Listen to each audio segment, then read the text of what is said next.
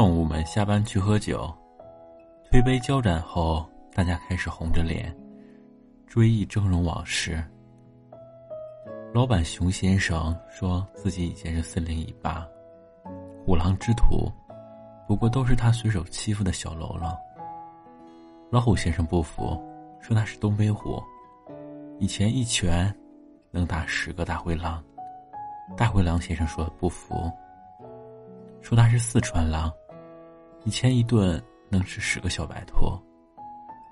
兔子先生在旁边喝闷酒，不敢多说话。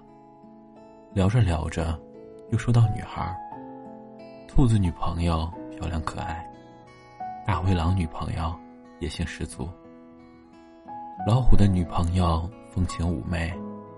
大家纷纷吹嘘自己的恋爱。有多轰轰烈烈，或有多青春纯洁，唯独大熊老板默默不作声。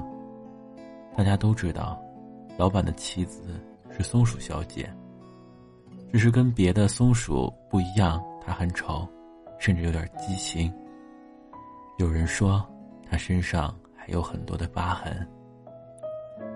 于是老虎借着酒劲问大熊：“老板，你和你的妻子是怎么认识的呀？”我记得你以前挺挺不一样的。其余动物都好奇，老虎见大熊没吭声，便向他们解释道：“原来大熊先生还是小熊同学的时候，在市森林中，一名光荣的小混混。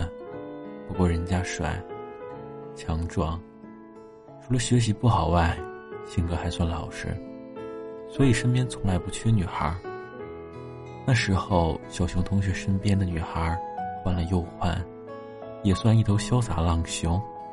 每个动物都在好奇，最后能留住小熊同学的女孩该是何方神圣。只是不知道为什么，最后嫁给他的却是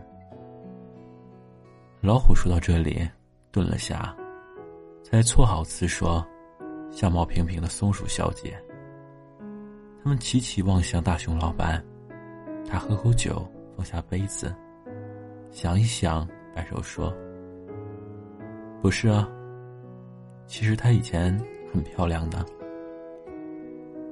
接着，大熊老板回忆说：“刚和他在一起时吧，他喜欢我，我喜欢他，我们就在一起。那时候呢，他有点挑食。”有时欺负我，这都没关系。可因为一些天生的因素，导致我和他在一起总是困难重重。这就有点扎心了，不仅扎心，哪儿都扎。也算是伤痕累累。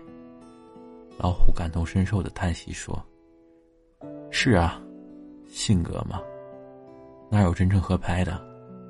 我和小猫恋爱时也这样。”天生不适合在一起，他性格不好，脾气差，我们受过好多好多伤，经历了好久好久的磨合，才终于走到了这一步。大熊说：“其实吧，我倒不介意，皮糙肉厚的没什么，但想到你们嫂子大大咧咧的，性子更倔，为了我们更好的在一起，有一天，他自己。”就把那所谓的困难都克服了。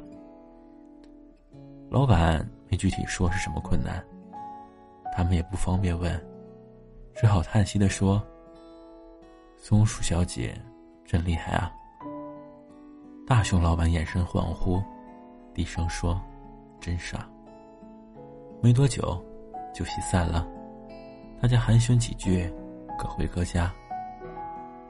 大熊推开家门。相貌奇怪的小松鼠，穿着睡衣也从卧室出来了。站在门口，揉着睡眼惺忪的睡眼，手指向桌子说：“又去喝酒了，给你沏了蜂蜜水。”大熊老板点点头，看向客厅上的旧照片。旧照片上，强壮的小熊同学和美丽的刺猬小姐坐在山坡上。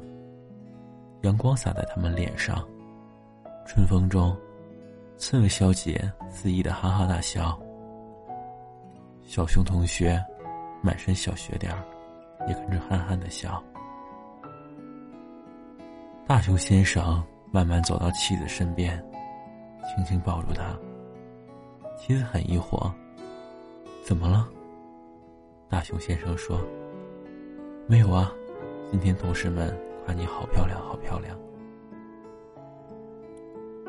我喜欢你，就像烟火升空，会在心里每一个小地方都绽放小小的烟花，在心里噼里啪啦的炸开。晚安。”